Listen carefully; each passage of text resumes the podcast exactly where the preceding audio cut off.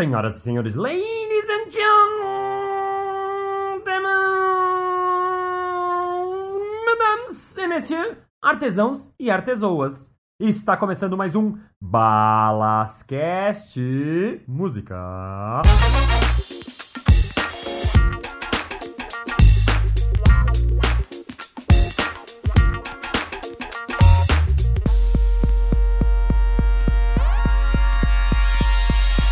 Olá! Seja muito bem-vindo ao Balascast mais uma vez, novamente, de novo. É um prazer ter você aqui. Eu tô muito feliz de fazer esse podcast. Sendo assim, eu vou continuar contando the stories of my life now.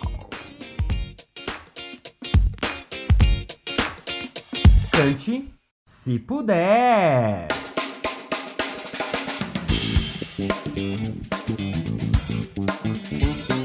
No episódio anterior eu contei do É Tudo Improviso, né? Que foi meu primeiro programa de televisão apresentando. E foi um programa que foi muito, muito, muito incrível, porque a gente fez o que a gente já fazia no teatro. O programa deu audiência, deu ibope, as pessoas comentavam, as pessoas deram feedbacks muito bons, as críticas foram muito boas. A gente recebeu notinha da Patrícia Kogut, notinha da Keila Jimenez, notinha da Cris Padiglione, notinha de um monte de gente legal que vê e comenta a TV. Enfim, é a pergunta que eu mais ouço na minha vida. Por que o programa saiu do ar? Por que eles não fazem uma nova edição? E a resposta é I don't know. Eu não sei. Je ne sais pas. Mas a vida continuou. E agora o ano era 2010 quando eu recebo uma ligação de um diretor do SBT. Ricardo Mantuanelli, me perguntando se eu topava fazer um teste para um programa novo, para um formato novo lá no SBT. Eu achei super legal e fui lá. Chegando lá, ele me contou que o programa era um formato internacional que chamava-se Sing If You Can. Esse é o formato da Zodiac, que tinha vários países, em espanhol chamava Tucara Me Suena, e no Brasil não existia e o SBT tinha acabado de comprar os direitos. E o Rica, esse diretor, ele me conhecia do É Tudo Improviso e aí ele me explicou que o programa era um game show musical em que os competidores tinham que cantar as músicas e enquanto a produção fazia algumas brincadeiras, algumas atrapalhadas para eles não conseguirem cantar direito e isso ficar divertido, isso ficar engraçado, isso ficar leve e era esse o formato. Eu fiz o teste nesse dia com a Penélope, que era aquela VJ da MTV. E foi super legal, porque a gente foi super bem, ela foi na dela, eu fui na minha, a gente improvisou bastante, porque não tinha roteiro, né? Era só um teste. Então ele deu algumas situações, a gente foi apresentando e foi super legal o teste, super agradável e super divertido. No dia seguinte, novamente, ele me liga: Márcio, você pode vir amanhã para um novo teste? Eu falei: opa, posso. Fui lá pro SBT no dia seguinte. Nesse dia eu cheguei lá e a produção me falou que ia fazer o teste com uma apresentadora que era nova, que eu não conhecia, que ela nunca tinha apresentado nada. E daqui a meia hora eles me buscavam para começar o teste.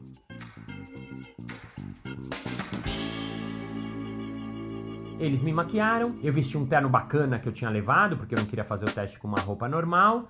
E eu tava lá e um cara da produção falou: Márcio, a menina que vai fazer o teste quer falar com você. Você pode ir lá no camarim dela? Eu falei: Posso. Ele me levou até lá. Eu entrei lá, ela foi muito simpática, a gente se cumprimentou e tal. Ela falou: Olha, Márcio, eu nunca apresentei nada na televisão e tal, é o meu primeiro teste. Eu falei: Claro, que legal, vamos lá, vamos junto, a gente tá junto, a gente pode ensaiar um pouquinho antes aqui e tal. E a gente ficou conversando um pouco, ela ficou me perguntando e tal. E aí uma hora ela falou assim: Márcio, olha, esquece do meu pai, hein? Não encana com essa história do meu pai, do meu pai, esquece o meu pai. Eu, hum, tá, tá, tá bom, eu falei.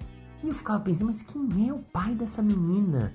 Quem é que é o pai dessa menina? Que esquece, eu não sei quem, mas assim, não tive a manha de assumir, não, desculpa, eu não sei quem é seu pai, não tenho ideia de quem é seu pai. E beleza, conversamos mais um pouquinho, ela foi muito amorosa, muito simpática, ela tava super nervosa. E a gente se acertou e eu saí do camarim dela. Quando eu saí do camarim dela, fui falar com o cara da produção, escuta, quem é essa menina? Quem é o pai dela? O cara falou, mas você tá brincando, né? Eu falei, não, quem é? Aí ele falou, olha ali na placa. Aí eu li, Patrícia Abravanel. Falei, Patrícia Abravanel? Filha do Silvio Santos? Ele falou, é, filha do Silvio. Falei, é filha do Silvio? Vocês não me avisam que eu vou fazer o teste com a filha do Silvio? Mas como assim ela vai fazer um teste? Não podia imaginar que a filha do Silvio, a dona da emissora, ia fazer um teste. E ainda mais comigo, não fazia nenhum sentido aquilo. Ele falou: é, não, ela vai fazer o teste tal. E ela nunca apresentou. Ela trabalhava até então no banco, que era o banco do, do Silvio Santos, e ela nunca tinha feito nada na televisão e ela ia fazer teste junto comigo. E eu não tava nervoso até então, e eu fiquei nervoso, não sei porquê, é uma bobagem, mas eu fiquei nervoso. E aí eu comecei a sacar que tava toda a produção muito tensa. Porque estava a Patrícia Bravanel lá. E eles iam lá no camarim dela cada cinco minutos. Não, você quer isso. Não, você quer aquilo. Não, você quer isso. Não, você quer aquilo. E eu lá esperando o momento do teste.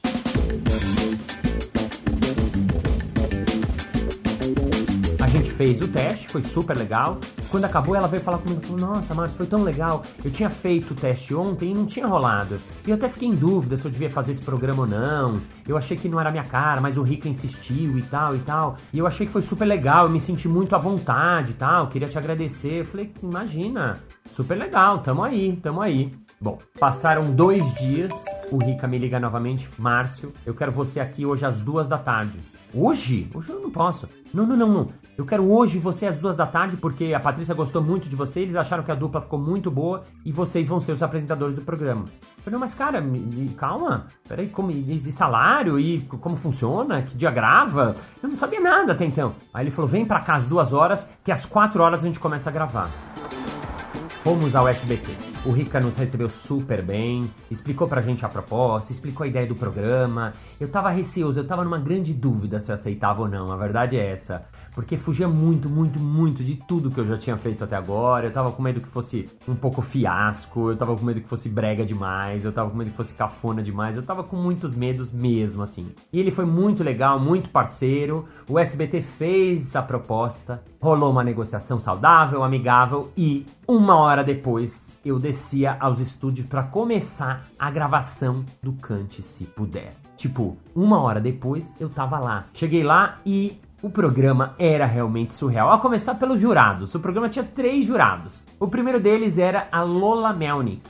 A Lola era uma russa, loira, linda, maravilhosa, gente boníssima. Com esse detalhe de que ela era russa mesmo. Ela tinha um sotaque, ela falava super bem português, mas ela tinha um sotaque e ela era uma das juradas que dava nota para os cantores. Essa era a primeira jurada figura. A segunda jurada era nada mais, nada menos do que ela Nani People, que é uma das maiores comediantes do Brasil. A Nani People é uma figura, né? Ela tem muitos, muitos anos de comédia, de humor, ela conta as histórias dela, ela tem um universo todo dela, ela é incrível e ela é surreal e era a segunda jurada. E o terceiro jurado era nada mais, nada menos do que ele, Naim! Fala Naim! É, Naim é uma lenda da televisão brasileira. Eu lembrava do Naim de quando era criança, assistindo o programa Silvio Santos, porque o Naim é um cantor romântico das antigas. Ele que ficou mais tempo no programa do Silvio Santos, aquele que adivinhava qual, qual era a música e tal. E ele que tinha um hit que dizia: Dá, dá, dá, seu coração, dá, dá, dá, o seu coração. Você que é jovem não deve ter ideia de quem é. Mas você que é mais velho, tipo eu, você vai saber exatamente quem é o Naim. E para quem não assistiu o programa, vale explicar um pouco melhor do que é o formato. O formato é o seguinte: tinham dois times, o time azul e o time vermelho. Cada time era composto por três cantores ou famosos, ou pessoas que iam cantar música de outros. Podia ser tanto cantores quanto não cantores. Aí era chamado o primeiro integrante do time azul, por exemplo. Aí ele começava a cantar uma música, tá, tá, tá, tá, ele tava cantando, e aí a produção preparava várias coisas para atrapalhar ele durante a cantoria. Então, por exemplo, jogava água nele, jogava coisas, jogava comida, colocava bichos. Eram várias as possibilidades, algumas surreais. E aí o time que ganhava a competição ia para a roda do dinheiro, que era o quê? Era um grande disco assim, uma circunferência grande assim, que ficavam os três jogadores de pé. E aí, essa circunferência começava a rodar. E os três tinham que ficar de pé. Ia rodando, rodando, rodando. E começava de 5 mil. Rodando 5.100, 200, ia rodando, ia rodando, só que ia rodando cada vez mais rápido, mais rápido, mais rápido, até que uma hora caía um, caía dois, caía terceiro, e aí 7.850 reais! Quer dizer, quanto mais tempo eles ficavam, era o prêmio que eles ganhavam, e o prêmio máximo era de 10 mil reais, é. O programa era muito pastelão, ele era divertidíssimo, tosco, bizarro, curioso, engraçado, tudo ao mesmo tempo. E lá fomos nós gravar o que seria o piloto, a primeira gravação do Cante Se Puder. E tinha um convidado já, já tinha público, já era um piloto assim meio que pra valer. Já nesse dia eu sugeri pra Patrícia que a gente falasse o nome do programa juntos antes deles começarem a cantar. Tipo, cante se puder. Ela falou, ah, mas juntos a gente fala, é, um lança, então vamos agora, chegou o momento. Cante se puder! Foi muito legal porque isso acabou virando o bordão do programa. Que era uma coisa que não tinha em inglês. Sing, if you can, não existia. Então é a gente que inventou lá, a gente que fez lá e acabou virando o grande bordão do cante se puder. A gravação foi muito louca, porque o programa era muito louco, ele era muito surreal. Por exemplo, a Simone começou a cantar. E vem aquela lua que brilha lá no céu. Daí os assistentes de palco começaram a entrar com umas cobras meio perto dela. E opa, ela foi indo pra cá, e ela foi indo pra lá, e ela foi indo pra cá. De repente eles pegam ela, colocam dentro de uma banheira e começam a colocar as cobras dentro da banheira. E ela tem. Ai, aquela cama que no céu. E ela tem que continuar cantando com umas cobras enormes em cima dela, assim, uma, uma surreal. Depois veio o Leandro Lopes, que enquanto ele cantava, eles fizeram depilação nele. Depilava mesmo, assim, arrancava os pelos do cara. E o cara, ai, se eu te pego, ai, ai, se eu te pego. Agora, a cena que eu mais lembro, que foi surreal, foi logo na abertura do programa. Porque a gente ia chamando os convidados e agora vamos receber ela, Gretchen! E aí entra a Gretchen lá.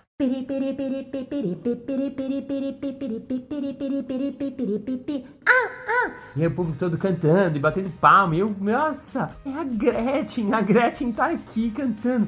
E aí ela foi cantando, dublando, obviamente, lá a musiquinha e tal. Aí uma hora ela vem rebolando na minha direção, assim, peri, peri, rebolando, rebolando. E eu, meu, o que eu faço? Olha que cena. Aí foi lá, tô com tudo, né? A gente tá nesses momentos, a gente tem que abraçar o capeta e com tudo. Então eu ajoelhei, comecei a rodar, tipo, como se fosse um porta-bandeira ali. E vem, vem, vem, rebolando junto com a Gretchen. E nesse segundo, eu tive aquele segundo que você tem um distanciamento que você fala: Nossa, Márcio Balas, olha onde você está. No palco do SBT, com 300 pessoas no palco. Possivelmente isso aí vai ser assistido por milhões de pessoas. E tá a Gretchen vindo na sua direção, rebolando, e você abaixado no chão, cantando e rebolando e brincando com a Gretchen em pleno palco. É nesse momento que a sua carreira se encontra. Era surreal, era inusitado, era incrível, era tudo junto ao mesmo tempo. E eu me lembro desse momentinho que eu tive esse distanciamento, que eu olhei pra câmera assim, eu fiquei imaginando algum amigo meu que olhando assim, eu olhando para ele assim, balançando a cabeça. É, olha onde eu estou. Olha onde eu fui parar. Eu fui morar fora, eu fui estudar nas maiores escolas do mundo, mas eu vim parar aqui no meio desse grande picadeiro. E a verdade, o insight que eu tive depois é que a real é que aquilo era um programa meio de palhaço mesmo. No sentido de que, assim, era muito pastelão, era muito torta na cara, era muito bizarro, surreal brincar com o mais ridículo do homem, né? Que somos nós mesmos. No dia seguinte, eu fui ao SBT de novo pra gente ouvir um pouco de como tinha sido o piloto, a gravação, e o Rica, diretor, fala comigo: Márcio, você não sabe. Fica tranquilo, a gente vai gravar hoje mais um programa para valer, mas saiba que o programa de ontem que a gente gravou, ele vai ter que ser editado às pressas porque o Silvio quer colocar no ar nesse domingo. Como assim nesse domingo? O programa estava datado para estrear dali a um mês e meio, em janeiro. A gente ainda estava em dezembro, ainda é pré-estreia, piloto. Ele falou: não, não, não, não. Você não tá entendendo. O Silvio tá em dúvida se esse programa vai rolar ou não vai rolar, então ele quer colocar no ar no domingo agora. Mas como assim no ar? É, no programa dele, ele vai colocar um trecho da gravação do nosso piloto. Nossa! Eu fiquei nervosésimo, porque eu não sabia que aquilo tudo ia ao ar, ainda é um piloto. E a real é que não tinha o que fazer, eu tinha apenas que rezar. Por quê? Se aquele piloto que ia ao ar não desse certo, não desse audiência, porque era uma das dúvidas dele, o programa seria limado completamente. É assim. Lá no SBT, principalmente, funciona muito assim. E ele, que é um gênio, ele quer fazer os testes dele e chegou no domingo, dia 18 de dezembro, no meio do programa Silvio Santos, ele diz: Bom, Agora a gente vai ter uma palhinha de um programa que vai estrear aqui em janeiro no SBT, que é o Cante Se Puder, dá uma olhada. Pum! E de repente aparecia lá eu e a Patrícia, ah, cante se puder. Eles colocaram dentro do programa Silvio Santos 40 minutos da gravação que a gente tinha feito foi um sucesso. Bateu 10 pontos de audiência, que é uma audiência maravilhosa. Quase nenhum programa na TV brasileira fora da Globo dá dois dígitos. Pro SBT ainda era uma loucura, uma audiência muito, muito, muito, muito incrível. E por conta dessa pré-estreia bem sucedida, estava selado, carimbado e em janeiro estreava no SBT. Cante se puder! Fim do episódio. Muito bem, muito bem, muito bem! Chegamos ao final de mais um episódio. Ah! Mas segunda-feira que vem tem mais. Ei! E se você quiser acompanhar o grupo que a gente tem no Facebook, que chama-se Balascast, é só você pedir para ser aceito e eu te aceito. E lá as pessoas estão fazendo comentários. Eu tô compartilhando algumas coisas que são específicas dos episódios, tipo umas fotos extras dos Palhaços Sem Fronteiras, eu coloquei no outro episódio. Nesse episódio eu vou colocar a cena da Gretchen no nosso programa. Enfim, se você quiser, entra lá no Balascast e acompanha o que tá rolando exclusivo just for you, my friend. And now, vamos ao momento Merchan.